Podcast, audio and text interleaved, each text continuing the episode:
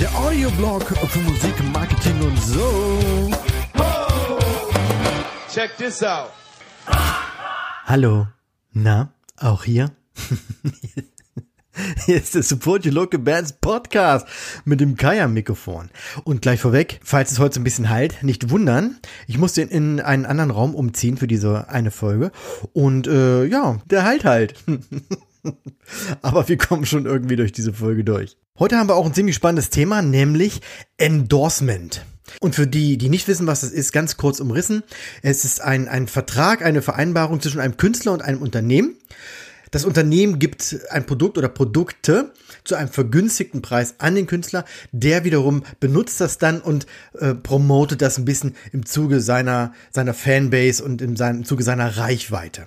Das heißt, ein, Unter, ein Unternehmen hat Vertrauen in euch als Musiker und ähm, findet euch und eure Aktivitäten als, empfindet das als passend, um die eigenen Produkte bei euch zu platzieren. Und im Gegenzug erzählt ihr also der Welt, wie toll das alles ist und ähm, dass da alle ihr Zeug kaufen sollen und so weiter und so fort. Also im Grunde eine ganz, ganz angenehme Win-Win-Situation.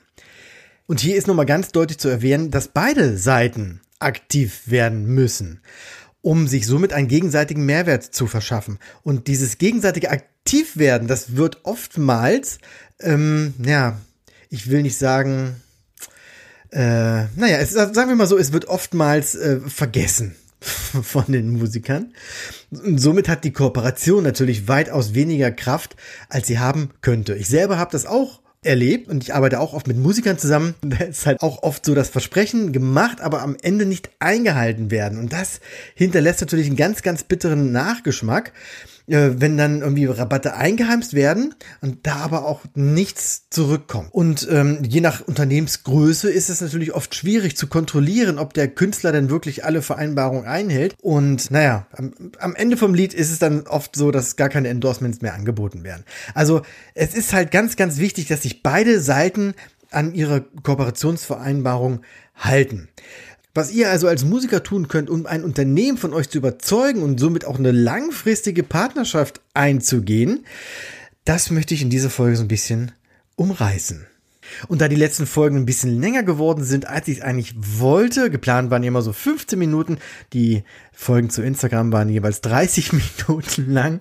Ähm, äh, um das jetzt zu vermeiden, habe ich mir einfach mal so sechs Punkte aufgeschrieben, an denen ich mich jetzt so ein bisschen dran lang hangele, um dann am Ende irgendwo bei 15 Minuten oder 17 Minuten 43 zu landen. Also, fangen wir auch gleich an mit dem Punkt eins Und das ist ein Punkt, den habe ich schon in ganz, ganz vielen Folgen, Folgen genannt. Und es gibt sogar ein T-Shirt davon, wo das draufsteht. Und zwar Mehrwert, Baby. Kracher. Die, der gegenseitige Mehrwert ist egal wie und wo ganz, ganz wichtig in so einer Partnerschaft.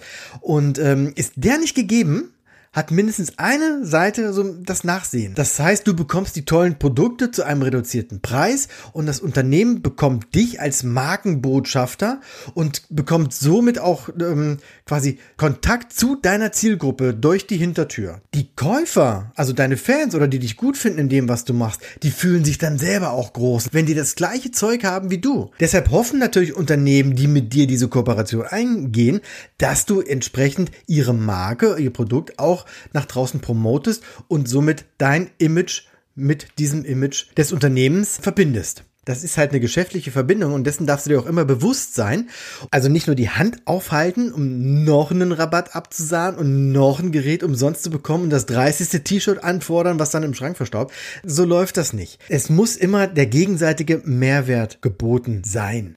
Zweiter Punkt ist, sei proaktiv. Ist ein ganz, ganz schrecklicher Begriff, aber hat sich irgendwie so ein bisschen eingebürgert. Bedeutet halt, dass du, ja, dass du von dir aus aktiv werden musst, ohne, ohne dass dich irgendwer daran erinnert. Also wenn du so einen Vertrag abgeschlossen hast, dann geht's ja für dich erstmal auch mal richtig los. Der Deal ist halt nicht nur, wie gerade schon gesagt, die Produkte zu bekommen und damit dann Mucke zu machen.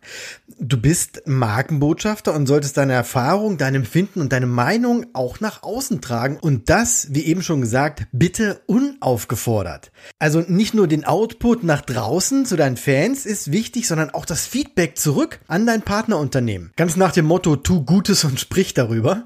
Oder noch besser, poste es einfach mal in deinen, deinen sozialen Kanälen und lass deinen Partner nicht darum betteln, dass du Infos zurückspielst äh, oder dass du mal was postest oder so, sondern gib das Gefühl, dass ihr Hand in Hand durch dein Musikerdasein schlendert sozusagen. Dritter Punkt, und der geht einher mit Punkt zwei: sei präsent. Es ist halt wirklich sehr, sehr wichtig, gesehen zu werden. Und am besten natürlich immer in der Nähe eines deiner Partnerprodukte. Muss ja nicht jedes Mal im Vordergrund stehen und muss auch nicht immer dabei sein, aber das ist halt regelmäßig mit in deine Postings mit reinholst. Quasi wie so ein Influencer. die haben natürlich einen schlechten Ruf und ich habe mich in einer Folge auch so ein bisschen auch drüber lustig gemacht. Aber im Grunde genommen bist du Influencer für dein Partnerunternehmen. Von daher sei einflussreich und sei immer sichtbar. Und das natürlich am besten auch da, wo deine Fans sind, wo du auch am besten gesehen wirst, egal ob Website, YouTube-Channel, Instagram, Facebook alle Kanäle querbeet. Und dafür musst du jetzt auch keine fetten Werbespots drehen. Das Kannst du natürlich auch, aber das würde ich mir dann anders bezahlen lassen.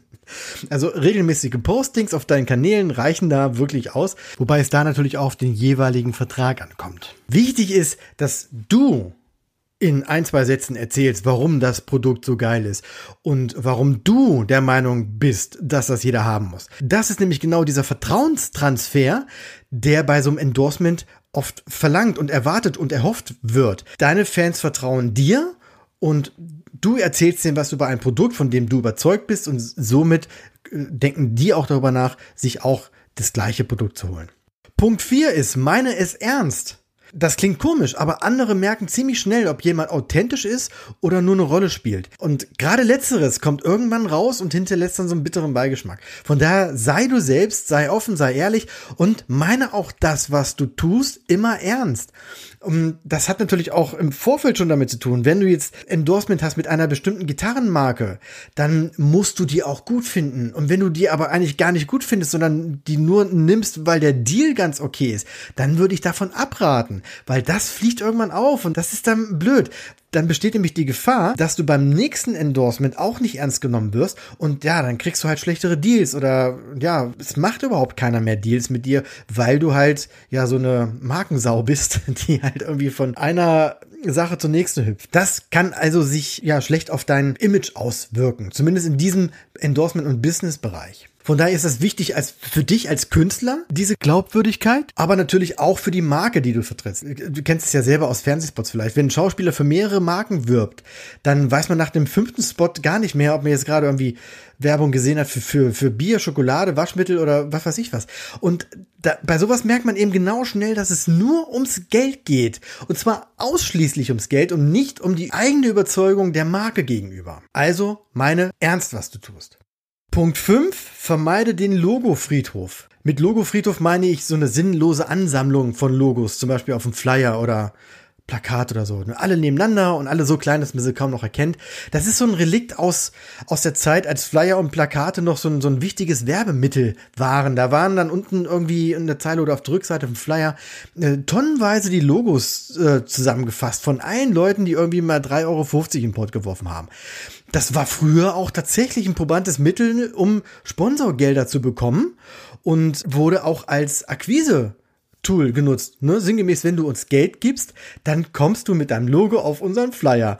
Aber das bringt dem Unternehmen wirklich nichts, gar nichts. Und wenn du jetzt als Künstler mit verschiedenen Marken zusammenarbeitest, kann das natürlich total legitim sein.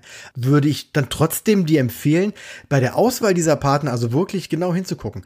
Also besteht halt wirklich die Gefahr, dass du als laufendes Werbeschild wahrgenommen wirst, der mit jedem mitgeht, der so ein bisschen mal mit Süßigkeiten aus dem Auto winkt und äh, zum anderen verliert die Partnerschaft mit dir schnell an Wert. Denn wer mit jedem mitgeht, der, der zeigt ja auch, dass er sich nicht richtig positionieren kann. Und na klar, ergibt das teilweise auch Sinn, mit mehreren Firmen zusammenzuarbeiten. Aber wenn du jetzt zum Beispiel Schlagzeuger bist und hast ein, Endorsement-Deal mit einer Fellmarke, dann wäre es Quatsch, jetzt noch eine andere Fellmarke zu nehmen. Oder du hast vier verschiedene Beckentypen oder spielst mit drei verschiedenen Stick-Herstellern. Das, das glaubt dir irgendwann keiner mehr. Das nimmt dir keiner ab. Das, lass das. Such dir die Firmen aus, von denen du wirklich überzeugt bist und versuch da eine Zusammenarbeit anzustreben. Die merken das auch ziemlich schnell, ob du wirklich an der Marke und an der Firma interessiert bist, ob du dich mit denen identifizierst oder ob du einfach nur ein paar Rabatte abgreifen willst. Und wenn es dann mit der Zeit doch mehrere werden, dann musst du einfach Prioritäten setzen und ich sag mal so ein, so ein Hauptendorsement raussuchen, der wird dann groß präsentiert, groß gemacht und die anderen sind dann so Satelliten drumherum. Und je konkreter du dich positionierst, desto glaubhafter wird dein Endorsement auch wahrgenommen.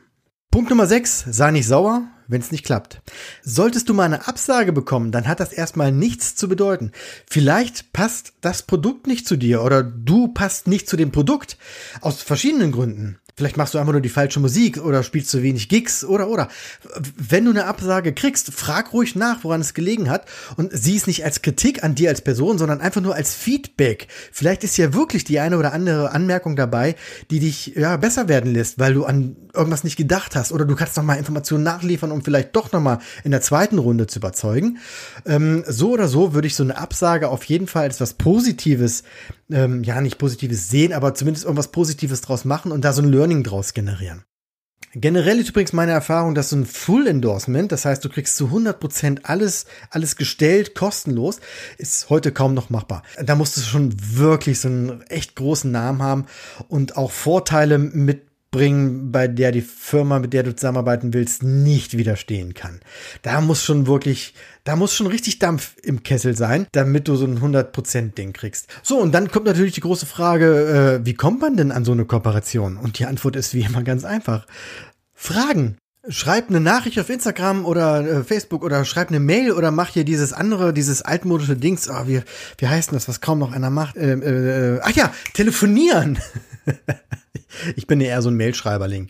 Aber manche mögen das, manche mögen telefonieren. Egal, such dir das raus, was dir am ehesten liegt, was dir am meisten Spaß macht. Such dir die Kontaktdaten raus und den Ansprechpartner und dann schickst du einfach deine Anfrage los.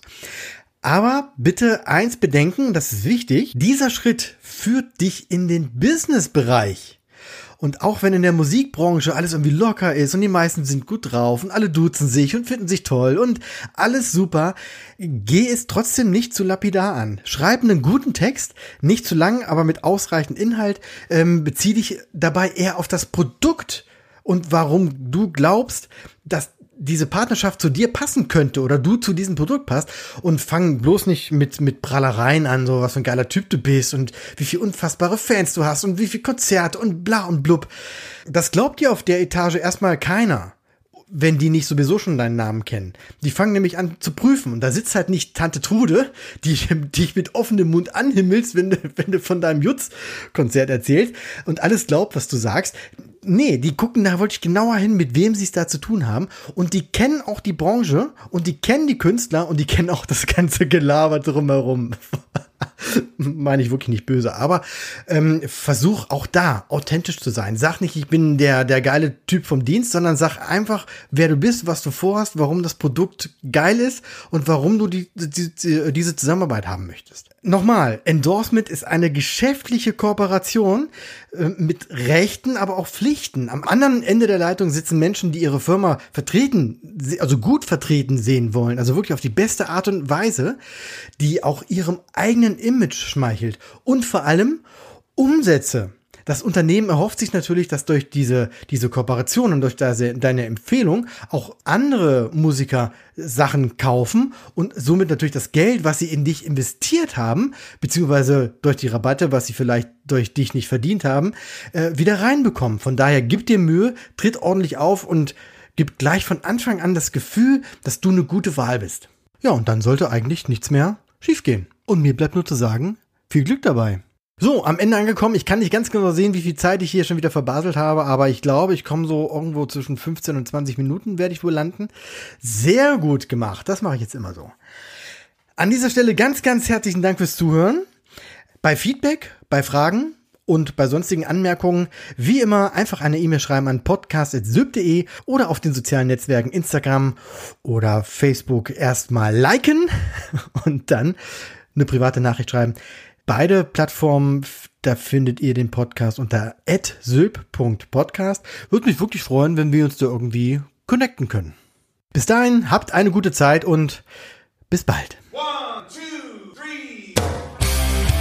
Oh yeah. Weitere Infos findet ihr auf www.sylph.de. Check this out.